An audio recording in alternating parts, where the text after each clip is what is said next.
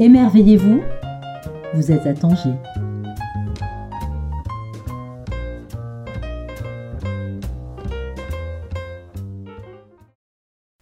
Bonjour à toutes et à tous pour ce 21e épisode de notre podcast Radio Les Insolites. J'ai l'honneur, la fierté et la tendresse, j'utilise un mot un peu hors de son contexte, d'accueillir le philosophe Maxime Rovert. Bonjour Maxime. Bonjour, bonjour Stéphanie. Je vais euh, parler brièvement de ton parcours. Tu es chercheur en philosophie. Euh, tu as collaboré au laboratoire IRIM de l'École normale supérieure de Lyon. Tu fus enseignant en philosophie à l'université de PUC Rio de Janeiro. Je le prononce probablement très mal. Tu es également intervenu ponctuellement à Princeton University. Tu collabores avec de nombreux journaux, notamment Philomag et le, magazine Lire, pour lesquels tu crées des chroniques, des critiques et également euh, de la direction de rédaction. Nous t'invitons aussi parce que tu es traducteur, écrivain, préfacier. Tu as publié une demi-douzaine de livres à ce jour. En 2010, Spinoza, méthode pour exister. En 2011, une biographie de Casanova. En 2012, un roman non fictif, Le clan Spinoza. Et la même année, un traité philosophique autour de la connerie, que faire des cons. En 2020, une réflexion sur l'acte d'apprendre, intitulée L'école de la vie. L'année dernière, donc en 2022, tu as publié un autre essai autour du conflit et de la dispute, se vouloir du bien et se faire du mal. Et également en 2021, une grande traduction de l'éthique de Spinoza avec un collège d'autres professeurs qui ont collaboré pour des commentaires et des explications. On va commencer assez rapidement dans le vif du sujet avec quelques questions. Tu as écrit et tu as traduit donc l'éthique de Spinoza. Moi, j'aimerais savoir ce que t'a apporté ce philosophe. On parlera probablement d'autres philosophes, mais pourquoi celui-ci plus particulièrement que t'a apporté la réflexion, la, pensée de Spinoza? En fait, euh, la philosophie de Spinoza se présente sous une forme tellement bizarre qu'elle met l'expérience au défi de ses concepts. Ça veut dire que peut-être que toute philosophie fait cet effet-là, mais personnellement, parce que j'ai rencontré des professeurs qui lisaient, qui commentaient Spinoza, donc André Pessel, quand j'étais en classe préparatoire, et puis Bernard Potra à l'école normale supérieure de Paris, et puis ensuite euh, Pierre-François Moreau à l'école normale supérieure de Lyon. Donc ce sont ces trois euh, individus, ces trois personnes, ces trois professeurs en fait qui m'ont mis le pied à l'étrier et qui m'ont fait découvrir en Spinoza une pensée tellement abstraite qu'elle vous arrache à votre propre expérience, mais tellement puissante qu'elle vous jette en retour dans l'expérience totalement transformée. Et c'est l'épreuve de ce dialogue, en fait, entre l'expérience, celle qu'on n'arrête pas de vivre au quotidien, quoi, qui nous rattrape toujours, qui nous submerge d'émotions, et les concepts les plus purs euh, qu'on n'ait jamais forgés en philosophie, qui m'a vraiment euh, transformé, en fait, tout simplement transformé. Donc, euh, je dirais que j'ai vécu l'entrée en philosophie comme euh, cette, euh, cette découverte d'un nouvel univers qui est en fait celui de l'abstraction, puisque Spinoza, c'est une pensée qui se présente comme très abstraite, et pourtant cette émotion euh, à la fois esthétique et, et je sais pas, profondément humaine qu'on ressent quand non seulement on comprend avec la tête, mais que ce qu'on comprend avec la tête transforme ce qu'on ressent avec le cœur. C'est ça Spinoza. Tu, euh, tu, as démarré en parlant de, de tes professeurs. Euh, je pense ou j'imagine que dans tout parcours d'écriture, on a des maîtres euh, à écrire ou à penser ou à inspirer. hormis Spinoza, qui sont tes autres philosophes de prédilection, si tu en as quelques-uns, quelques autres. Et aussi, est-ce que tu à d'autres lectures qui viennent nourrir ta réflexion philosophique? Est-ce que tu aimes lire de la poésie? Est-ce que tu lis du roman? Est-ce que tu regardes des films? Enfin voilà, est-ce que euh, d'autres euh, modes d'expression euh, te permettent d'élaborer ta propre réflexion philosophique au quotidien et dans ton travail d'écriture? Ah oui, beaucoup. Alors la difficulté d'une question comme ça, c'est d'y répondre euh, en faisant des choix euh, un peu arbitraires. Là, ce sont ceux qui vont me venir à, l'esprit tout de suite. Mais il y a une évidence, puisque je suis déjà en train de travailler à, une retraduction de, son, de son chef-d'œuvre, c'est Sénèque. Voilà, je suis en train de retraduire les lettres à Lucilius, ça sortira à une date indéfinie, parce que c'est très long. Mais c'est très beau de traduire euh, Sénèque, parce que j'ai l'impression d'être assis, de redevenir un peu enfant, et d'être assis sur les genoux de mon maître. Donc euh, être dans cette posture-là, qui est une posture d'humilité et aussi de grande écoute, c'est-à-dire éc- écouter quelqu'un qui vous donne des conseils, qui ne sont pas des conseils euh, comme ça improvisés, qui sont des conseils de philosophe, c'est-à-dire que encore une fois, il s'agit de d'aborder la vie à partir d'une intellectualisation qui n'est pas le fin mot de la philosophie, puisque l'éthique a pour but de transformer votre manière de sentir et de vivre. Donc, Sénèque, c'est vraiment une référence pour moi, en fait, quand je doute euh, de la manière dont j'écris des livres, de, euh, la, du registre de langue, par exemple, qui m'éloigne euh, d'un registre universitaire, je pense à Sénèque, qui est un, un, un philosophe que j'admire tellement et qui est tellement loin de toute cette, toute cette rhétorique-là, qui est vraiment proche. Son latin est très très beau, très... euh, euh, alors pas oral, mais... euh, parce qu'on n'a pas l'expérience du latin oral, mais c'est un, un latin de tous les jours. Et, justement, la raison pour laquelle j'ai décidé de retraduire Sénèque, c'est qu'il n'y a, pas y a pas de texte en français qui a été retraduit avec le souci de restituer la pensée de Sénèque dans la langue de tous les jours. Donc j'y travaille. Après, bien sûr, je pense que la philosophie, elle se nourrit de toutes les autres formes d'expression. C'est absolument fondamental. Quand on est étudiant en philosophie, c'est absolument euh, crucial de s'ouvrir à toutes les formes de littérature euh, disponibles, à des expériences musicales aussi diverses que, bah, je sais pas, de la musique baroque, euh, parce que pas connaître Monteverdi et faire de la philosophie, ça me semble un problème, mais ne, pas connaître, euh, je sais pas, le jazz éthiopien, ça me semble aussi un problème, parce que ce sont des choses qui sont tellement importantes. Euh, ne pas savoir ce que c'est qu'une kora, ça me semble un vrai problème parce que euh, toutes, toutes ces choses-là, en fait, nourrissent. Alors je dis problème euh, en le prenant à l'envers parce que en réalité, ce sont des sources d'inspiration qui vous montrent ce qu'est l'humain. Voilà. Et ce qu'est peut-être comment l'humain se traverse lui-même pour toucher à d'autres choses qu'on ne peut pas vraiment expliquer, mais qu'on entend quand on entend quelqu'un qui joue de la kora, quand on entend euh, euh, le final de, euh, des, des- du mariage de, de Popée, de, de Monteverdi. Et puis il y a aussi André Tarkovsky, qui est vraiment qui a fait du cinéma autre chose que une histoire qu'on vous raconte, qui a fait du cinéma une sorte de prière laïque, euh, du- d'un hommage à ce que c'est que l'existence, etc. Et euh, Tarkovsky est, est un, c'est un de ceux avec lesquels je me sens en dialogue ou à qui je pense le plus. Voilà.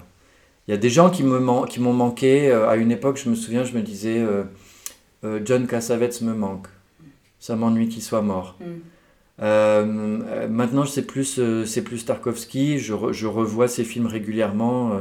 il n'en a pas fait beaucoup. Je crois qu'il y en a six en tout ou sept. Et, euh, mais c'est toujours euh, et- le propos est d'une telle profondeur qu'en fait, on, on pourrait les regarder sans fin, quoi. Indéfiniment. Ouais, Un peu comme une pièce de poésie qu'on relit et qu'on essaye d'assimiler. ouais. Alors là, on parle d'un parcours, du parcours de quelqu'un qui a été euh, euh, amené à aimer la philosophie. Mais là, c'est la libraire qui va parler. Euh, pour beaucoup de personnes, la philosophie reste un domaine qui semble réservé à quelques initiés. Et le grand public, souvent, a une réaction assez épidermique avec les ouvrages de philosophie. Euh, alors j'entends de manière assez différente, euh, euh, moi je comprends rien à la philosophie, la philosophie ça n'a pas vraiment de débouché professionnel à part ceux qu'on peut connaître qui sont assez peu nombreux, ça n'est pas forcément très rémunérateur, beaucoup de gens me, me répondent aussi que en réalité ils ont un peu du mal parce que les considérations qu'ils retrouvent dans les ouvrages de philosophie ne semblent pas les toucher.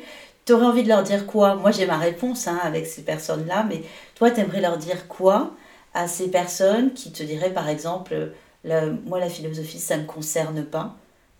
Par exemple, pour moi, ça concerne chacun d'entre nous, puisque chacun d'entre nous tente de se constituer en tant qu'individu. Mais est-ce que c'est vraiment le cas? Est-ce qu'il y a d'autres réponses à donner? Oui, en fait, je pense que euh, la première réponse, ce serait une question que je retournerais à la personne qui se sent un peu euh, ouais, rejetée. Euh. En fait, je lui ferais la même question qu'on me faisait quand je disais que j'étais plus jeune et que je disais que j'aimais pas la musique électronique. Et on me répondait Qu'est-ce que tu as écouté? Donc si quelqu'un me disait Ah, la philosophie, c'est pas pour moi, je lui dirais Qu'est-ce que tu as lu? Et, qu'est-ce que tu attends d'un livre?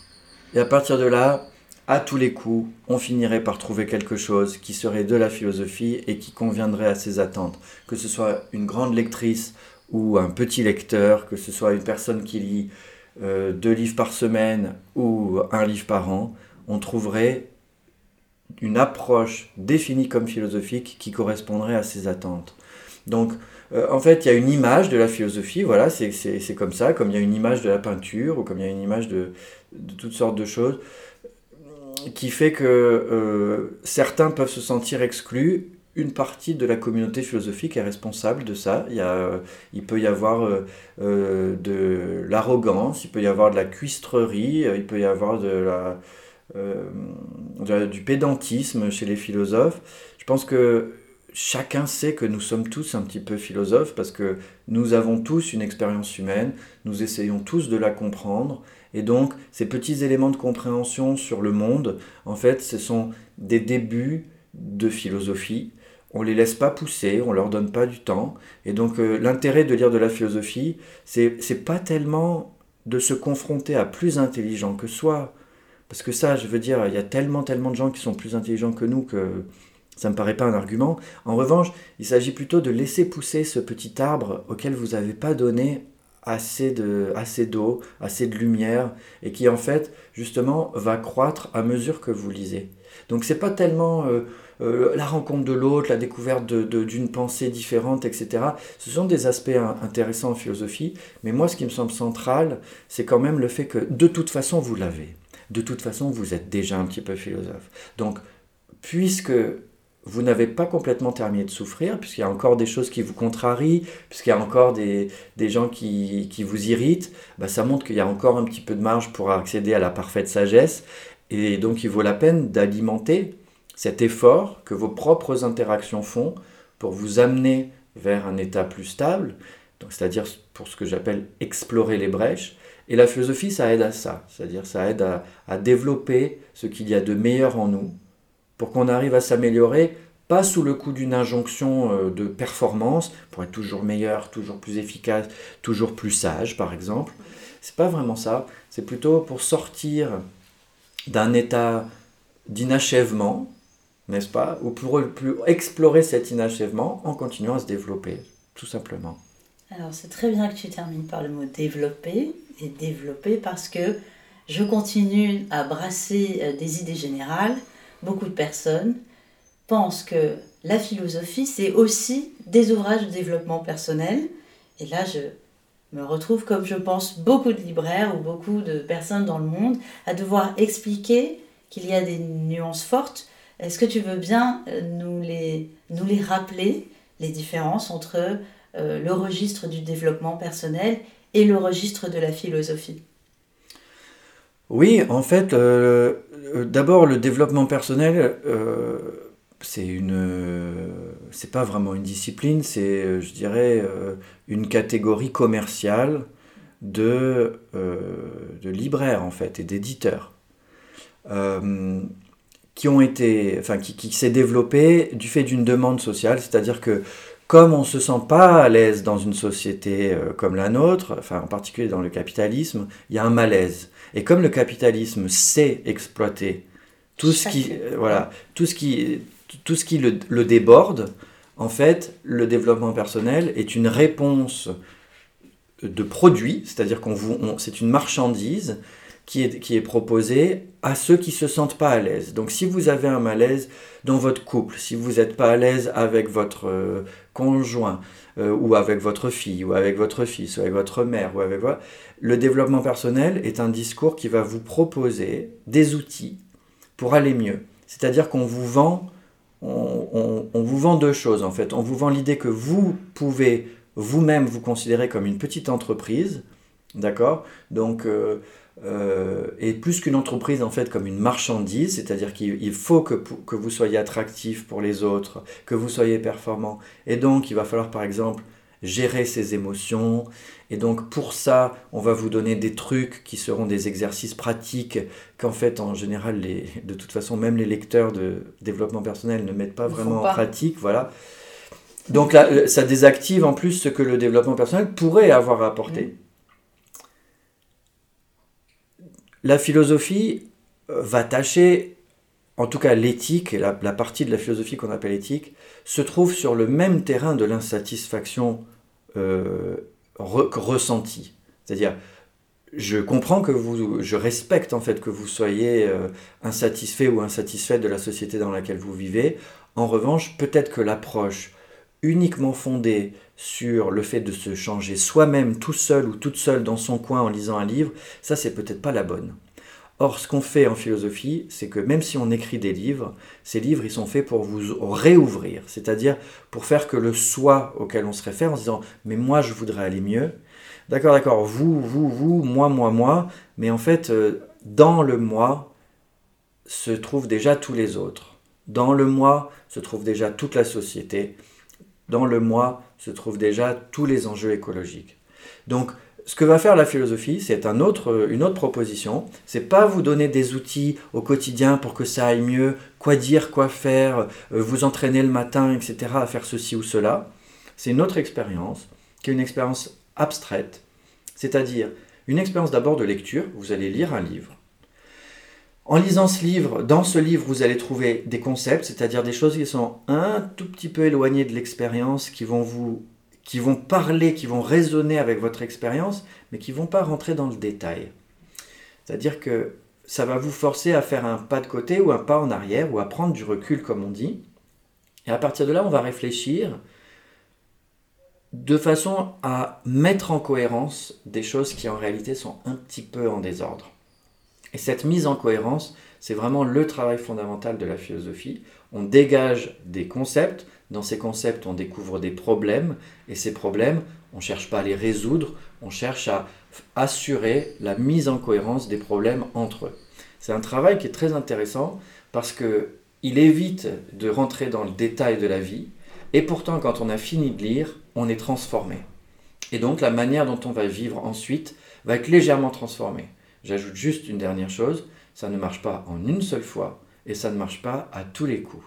Donc, euh, il ne faut pas se, lire le livre, se dire c'était super intéressant, le refermer, le mettre dans sa bibliothèque et plus jamais le toucher, parce que ça, c'est le secret de désactiver la force de la philosophie. Exactement comme quand on fait des pompes pour euh, se faire des muscles euh, ou des abdominaux ou quoi que ce soit là, qui est de l'ordre de l'exercice ou des étirements pour devenir souple si on ne le fait qu'une fois, on ne gagne rien d'autre que se faire mal. Donc, euh, euh, de la même manière que le corps, en fait, a besoin d'exercice et de répétition pour justement se transformer, bah de la même manière, en fait, notre esprit a aussi besoin d'exercice et de répétition. Donc, considérer l'existence comme un exercice philosophique, je pense que ça, c'est déjà le début de la sagesse. C'est-à-dire, c'est commencer à apprendre à devenir philosophe pas seulement en réfléchissant et en lisant des livres, mais en reconsidérant l'expérience d'une toute autre manière. Et ensuite, quand on revient vers les livres, bah du coup, on ne leur demande plus des outils, puisque vous n'avez pas besoin d'outils, vous êtes déjà en train de vous exercer. Ce dont vous avez besoin, c'est d'un un petit peu de clarté ou un petit peu d'aide pour vous souvenir bien comment on doit faire l'exercice. Voilà, c'est vraiment comme le, le, le, le, prof de sport qui est à vos côtés et qui vous rappelle comment il faut bien faire le geste. Donc euh, voilà, là il y a une grosse différence parce que d'un côté, avec le développement personnel, vous avez des outils pratiques qui sont censés transformer votre vie et qui sont en fait euh, une marchandise qui vous est vendue afin que vous-même vous vous considériez comme une marchandise, euh, disons, qui a une valeur sur le marché. Et la philosophie, elle, qui n'est pas du tout faite pour vous rendre performant, mais plutôt pour mettre en cohérence votre manière de vivre, enfin les différents niveaux de votre manière de vivre, et puis à vous, justement, de faire le travail qui va rendre cette philosophie pratique. Euh, tu as écrit des ouvrages. Oh, on arrive à la fin. Notre cher Franck me fait lever de la victoire. Ça veut dire deux minutes. Bon, alors je voulais parler des livres. Euh, que faire euh, Ah, mince alors. Voilà, on est en live, hein, on est en direct. Donc, tu as écrit des livres plus théoriques, comme Méthode pour exister avec Spinoza, qui est un travail vraiment d'exégèse de l'éthique. Et puis, tu as écrit des livres euh, qui restent dans le traité philosophique, mais qui sont euh, un peu plus accessibles, dirais-je, à euh, un lectorat qui aurait moins connaissance des grandes théories philosophiques. on va aller très vite, c'était vouloir du bien et se faire du mal et que faire des cons. Comment tu voulais articuler ces ouvrages Est-ce que quand tu as écrit ces livres, c'est une manière justement de captiver un public qui va moins vers la philosophie est-ce que ça peut être une manière, euh, euh, avec des titres comme ça assez forts finalement, d'amener un lectorat qui lit pas habituellement de la philosophie? Est-ce que tu as le sentiment que ça pourrait marcher? Et ça clôturera notre euh, belle rencontre Moi, j'ai pas vraiment fait exprès, c'est-à-dire je me suis pas du tout dit à un moment je vais faire des livres plus grand public. Jamais j'ai pensé ça, c'est pas, pas mon propos. En revanche, j'ai senti de l'intérieur de l'université le problème que posait l'enfermement dans une langue très particulière, en fait une langue excluante, une langue qui est faite pour que ceux qui ne sont pas déjà initiés ne la comprennent pas. Donc je me suis pas dit, tiens, je vais faire des livres qui, qui seront plus grand public et qui auront plus de succès. Je me suis dit, je vais continuer à faire de la philosophie sérieusement, et qu'est-ce que le sérieux maintenant?